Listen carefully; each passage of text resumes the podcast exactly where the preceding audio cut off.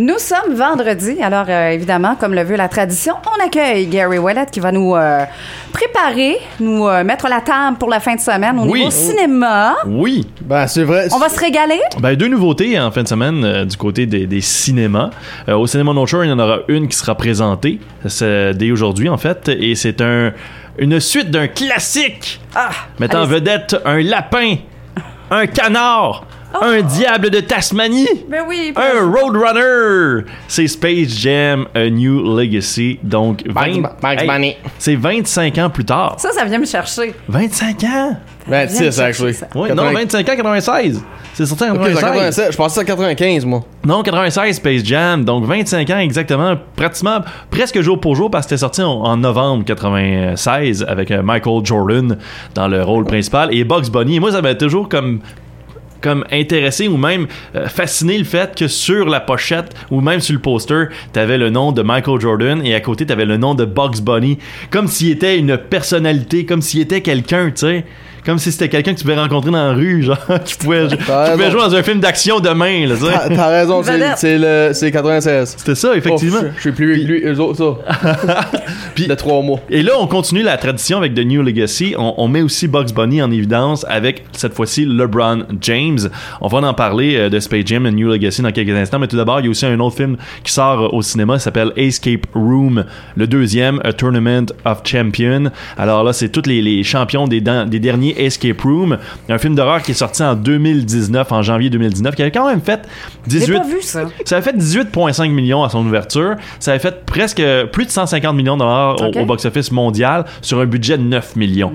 Fait que le studio, c'était comme un non-sens de continuer la tradition. Il y a eu des faux remakes ou des fausses adaptations sur Netflix et compagnie. Tu sais, on essaye de taper sur le titre. Donc, d'autres films qui sont sortis sous le titre Escape Room, mais ça, c'est le original, entre guillemets. Donc, vous le voyez dans le titre, vous savez ce que c'est. Escape Room, ce sont des, des, euh, des chambres d'évasion. Et euh, cette fois-ci, par contre, c'est des milliardaires ou des millionnaires qui s'amusent à inviter du monde dans ces chambres d'évasion-là, qui sont en fait des vraies trappes, des vrais pièges, où est-ce que tu peux faire perdre la vie, et les autres parient sur ceux qui gagneront le- le- la chambre d'évasion. Et ce sont des chambres d'évasion très euh, avancées euh, virtuellement, avec des projections, ça a pratiquement l'air réel, euh, la chaleur, la, la froideur aussi est vraie. Donc c'est, on, on est loin de celle avec un petit mot message mystère en arrière d'un cadenas là, pour trouver la combinaison. Là, Là, on est dans quelque chose un petit peu plus avancé. Moi, j'avais quand même apprécié le premier film. Ouais. Je trouvais qu'il était, bon, les pièges étaient bons aussi, c'était très très avancé technologiquement parlant, et les héros étaient pas nécessairement niaiseux. Tu sais, oui, il y a toujours ces personnes personnes-là. Des Non, acteurs, non, euh, c'était pas des acteurs non? connus, ni Ok. actrices connues vraiment. De- Deborah Wall qui était là-dedans, qui avait joué dans la série Daredevil, qui est l'une des personnages dans le premier film. Et là, dans le deuxième film, on ramène les deux personnes, on ramène des gens qui ont gagné le premier film, dans le premier film, et on ramène d'autres champions de d'autres éditions d'Escape Room qui ont sans doute eu lieu avant ces personnes-là qu'on retrouve dans le premier film, et ils doivent s'affronter dans un match ultime à la Hunger Games, un peu, là, Si- mais dans une Escape Room. Si je peux demander, alors dis le titre, moi? Escape Room. Excuse-moi, ça sonne comme si tu dis Lost in Cape. Escape. Escape, non. Es- Escape Room. Hein? Hein? Voilà. Non, le Lars n'a pas de, de- n'a pas de cap. Et ça, c'est le film qui sort, mais il sort pas malheureusement au Cinéma North Shore cette fin de semaine. Peut-être la semaine prochaine. On s'attend à ce que ça ouvre avec 7 ou 8 millions au box-office dans son premier week-end. Ça pourrait être un succès plus à l'international. Et le film a quand même coûté 15 millions de dollars, donc 6, dollars, 6 millions de plus que qu'est-ce que son premier film avait coûté.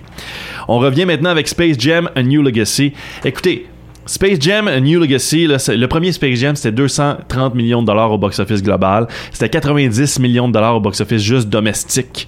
Donc, avec Michael Jordan, surtout connu en terre américaine, mais il était connu à l'international. Il était dans sa Évidemment. 13e ou 14e saison à ce moment-là dans la NBA, avait deux médailles d'or déjà de gagner, euh, il s'en allait vers d'autres jeux panaméricains, etc. là-dedans. Mais le, le gros succès de Space Jam avec l'ouverture qu'il avait eu de 27,5 millions en mois de novembre, c'est que ça a créé une franchise pour Warner Brothers. Pour Warner Brothers, ça a été des recettes de 1 milliard de dollars en produits dérivés. Tu sais, on parle de boîtes à lunch, on parle de, de costumes, on parle aussi de vente VHS à cette époque-là, parce qu'il y avait Oui. encore des VHS Oui. et les gens attendaient à ce que le film sorte à la maison pour acheter la cassette.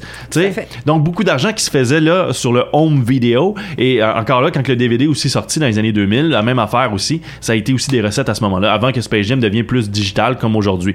A New Legacy sortira en même temps sur HBO Max comme le vu les films de Warner Brothers cette année.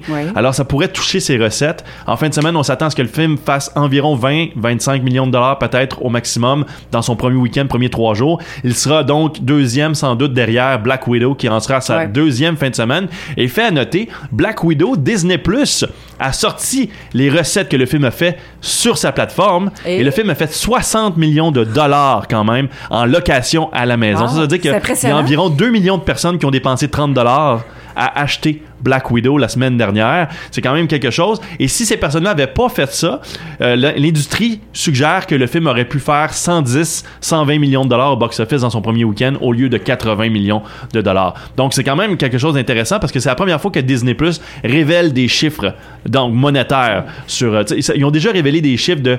Il y a tant de personnes qui l'ont vu mais ils n'ont pas révélé de chiffres comme dire on a fait cet argent-là. Et là, ces 60 millions de dollars-là, c'est quand même à l'échelle mondiale parce que la plateforme est disponible dans plusieurs pays à travers le monde. Donc, c'est quand même, quand même intéressant de voir ça. là. Ben, Petite si je- parenthèse, si je peux me permettre, euh, la pandémie a forcé justement là, la diffusion des, euh, Oui. des films à la télé, euh, tout ça, euh, sur des plateformes euh, nu- euh, Numérique, oui. numériques.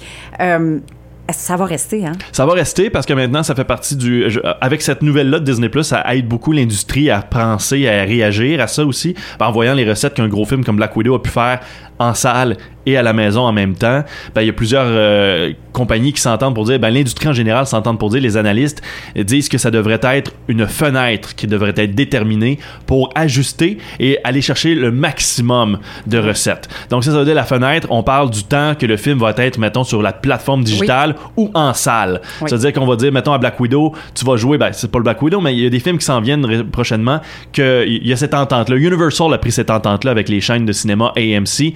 Donc, des films qui vont faire plus de 50 millions de dollars au box-office vont rester environ trois semaines en salle, un mois environ en salle, pour permettre de, maximiser les recettes en salle et ensuite vont être disponibles à la maison sur digital. Mais les films qui vont faire moins de 50 millions de dollars pour Universal dans la prochaine année, eux autres vont en aller sur la prochaine, sur la plateforme la plus proche rapidement avec deux semaines seulement de jouabilité en salle.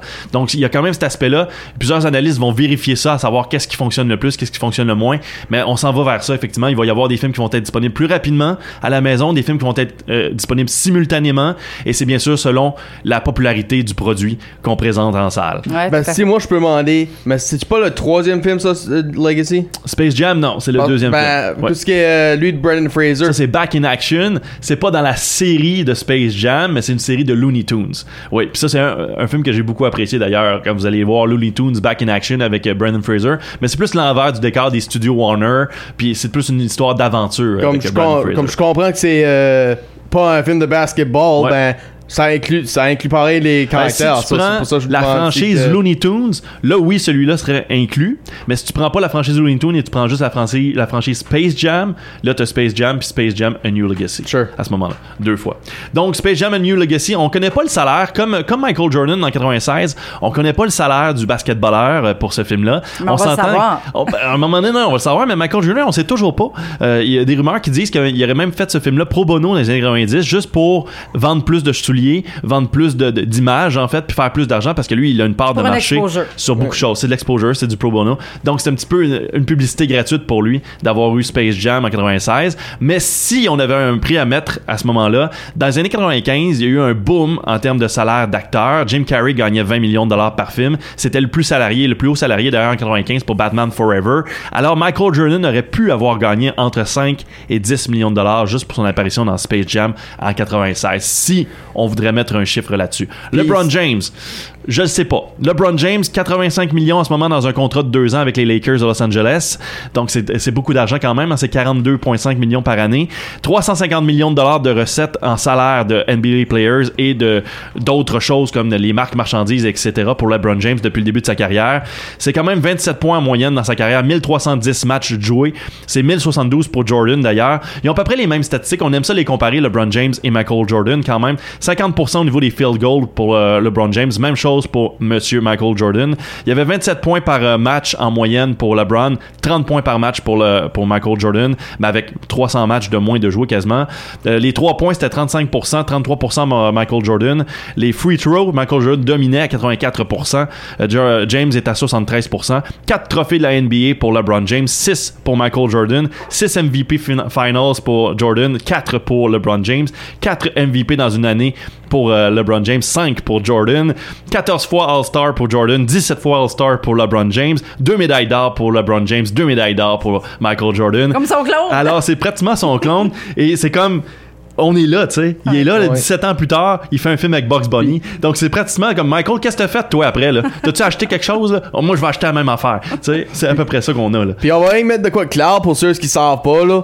On- Ça, c'est pas euh, Michael Jordan qui a joué Creed, là. Ça, c'est euh, un, Non, un non, non. basketball player. C'est pas Michael B. Jordan, Ouais. Michael Jordan, le joueur de basketball. Parce que Alors, je viens d'avoir un message là, depuis quand est-ce que Creed a joué au basket. c'est vrai que ça fait 25 ans, tu sais, il y a du monde qui savent Oui. pas vraiment que Space Jam, il y a peut-être même du génération. monde qui l'ont pas vu et c'est pour ça que ça s'appelle Nouvelle Génération. On veut introduire le monde aussi aux Looney Tunes.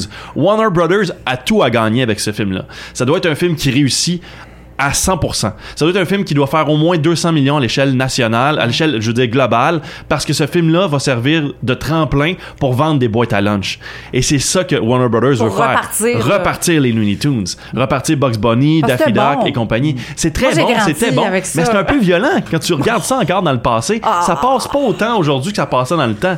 Tu sais? Ben aussi, moi je dis que au jour d'aujourd'hui, c'est le bon temps pour les euh, des sequels de des vieux films parce que garde euh, My Ducks, Karate Kid puis Rocky. On essaye de jouer sur la Creed- nostalgie. Cre- ouais, Creed, euh, à Creed, à Game Changers, à Cobra Kai, so pourquoi pas essayer avec ça? On veut, on veut jouer sur la nostalgie, puis Ryan, t'as raison, parce qu'on essaye aussi de, de comme, euh, d'appuyer les parents dans leur choix. Tu sais, c'est difficile de dire à un enfant comme, hey, écoute ça, moi j'aimais ça quand j'étais jeune. Là, l'enfant va, non, c'est pas, c'est même pas bon, ça. pas cool. Mais là, si la télévision, l'internet, les amis, Là. le viral Là, dit c'est cool. que c'est cool, là, papa et maman, quand ils disent comment vas-tu voir Space Jam, oh oui, je Space Jam, je veux voir Space Jam. fait que c'est ça que c'est, là. Fait que là, on veut rendre Looney Tunes cool comme avant. On veut redonner Ouais. le, le blason à Bugs Bunny et compagnie parce que c'est comme ça que la franchise va repartir et on n'attendra pas 25 ans pour refaire un autre Space Jam si jamais c'est un succès. Toutefois, on s'attend à ce que le film ouvre seulement environ à 20-25 millions de dollars au box-office. Donc, il va y avoir des croûtes à manger pour faire en sorte que ce film-là devienne un succès que Warner veut. Ben là, si qu'ils vont faire ça pour Bugs Bunny, faisons de quoi pour Mickey Mouse aussi. ben ça, t'en fais pas. Disney euh, a déjà planifié sur sa plateforme Disney Plus. Vous avez plusieurs petites Oui, séries mettant en vedette. Mickey Mouse. Oui. On remet Mickey Mouse. Il y a d'ailleurs une petite série de Mickey Mouse qui est très comme un peu violente, un peu Et weird. C'est bizarre. C'est comme c'est comme bizarre un peu. Moi j'adore ça. Je triple au bout, mais mais c'est comme t'écoutes pas ça avec un enfant nécessairement. Bien que c'est fait en animation pour les enfants, mais ils sont un petit peu plus comme des jokes crus. Sais. Mais euh, on s'en va là, on veut pas, on veut, on veut donner de tout à tout. On veut intéresser les nouvelles générations, les anciennes générations. On veut les réapproprier à travers ces, ces, ces, ces franchises-là, comme, des, comme Warner va le faire avec Bugs Bunny. Rapidement, on vous parlait de Robert Maillet la, la semaine dernière. Je vous parle d'un film qui met en vedette Robert Maillet qui s'appelle Becky. Donc, euh, met en vedette aussi Kevin James. Kevin James, vous l'avez peut-être connu, c'est le gros ami à Adam Sandler, littéralement. Paul Blart Mall Cop, T'sais. Zookeeper, I- Chuck and Larry, Je Grown. Ups. Je l'aime, lui. Il est Euh, très Here très Comes bon the acteur, Boom. amusant, comique. Et Oui. là, dans ce film-là, il joue un néo-nazi, pas comique du tout, qui est tueur en série. Ben voyons donc. Alors, c'est un Oh, film wow. d'horreur qui s'appelle Becky, qui est disponible d'ailleurs sur euh, Amazon Prime, si je ne me trompe pas. Vous pouvez aller voir. Euh, sinon, essayez de trouver ça. Si vous êtes un fan de Robert Maillet, quand même, c'est vraiment bon. C'est son meilleur film, il prend selon de moi. plus en plus de place. Dans hein? ce film-là, il a sa place. Ben pour Kevin G. James, j'espère juste que ça va ouvrir sa carrière à la drame et l'action. C'est ce là, que je pour- pense que comme, comme lead faire. aussi, là, parce que on a, faut que, moi, c'est ça que je dis souvent quand je parle euh, de Dwayne. Les acteurs souvent sont euh, one type of guy. Ouais, ils sont So, catalogués. so, si qu'ils peuvent ouvrir puis être les, dans les trois dimensions de drame, action et comédie, ben ça montre c'est un acteur. Ben, et c'est ce que euh, Kevin James veut faire avec ça. Il y a Il, été encensé dans sa, dans sa prestation d'ailleurs pour Becky. La jeune Lulu Wilson aussi dans le, dans le rôle de Becky justement a été encensée aussi. Elle est très très bonne là-dedans. C'est l'histoire d'une jeune fille qui, euh, qui vit avec son père et sa belle-mère. Pas très attachée à sa belle-mère, euh, va pas bien à l'école, elle est euh, intimidée à l'école d'ailleurs. Euh, la belle-mère a un jeune garçon qui vit avec eux maintenant aussi. Aime pas son demi-frère, aime pas sa belle-mère, aime pas sa situation actuelle. Et là, en même temps, en parallèle, il y a des tueurs en série qui s'échappent d'une prison. Ils sont quatre, dont Robert Maya qui joue le rôle de Apex et Kevin James le rôle de Dominique qui est le néo-nazi.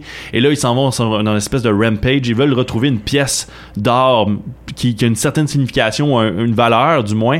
Et ils s'en vont dans ce chalet-là où le père de Becky habite. Et ils vont essayer de- d'exterminer la famille, mais ils savent pas à ce moment-là que Becky existe. Donc Becky va être une One Girl Army, si on peut dire, à la Die Hard un peu. Va devoir défendre sa famille et tuer les méchants. Mais c'est beaucoup plus réaliste qu'un film euh, d'action ou euh, un film de survie en quelque sorte. On a du réalisme à l'échelle horreur. Donc, euh, c'est pas pour les enfants, c'est pas pour les jeunes euh, non plus, les jeunes, euh, jeunes adolescents qui n'aiment pas ça nécessairement. Des, scènes quand même graphiques dans Becky. Et euh, moi, j'ai trouvé ça vraiment bon. Robert Maillet, il y a une dualité à l'intérieur de ce personnage-là qui est une grosse brute, mais qu'on apprend aussi à connaître comme étant sentimental et que là, il essaye de se faire valoir comme étant autre chose qu'une brute, justement, par rapport à Kevin James, son personnage de Dominique. Et c'est ce qu'un peu l'acteur veut faire. C'est pour ça qu'on a comme encensé un petit peu aussi sa prestation, c'est que on a l'impression que Robert Maillet joue un rôle, mais explique aussi aux gens qu'en tant qu'acteur, il est autre chose qu'un rôle de brute. Et d'ailleurs, depuis Becky, qui est sorti en 2020, ben, il y a eu quelques rôles comme celui-là de la semaine dernière que je vous ai parlé, qui est disponible en réécoute sur notre Spotify et autres. Donc, euh, Becky, c'est à voir. Euh, moi, j'ai beaucoup aimé. Ben, on a de quoi se régaler ce week-end. Oui. Alors, euh, on va vous souhaiter un bon cinéma. Merci. bon week-end.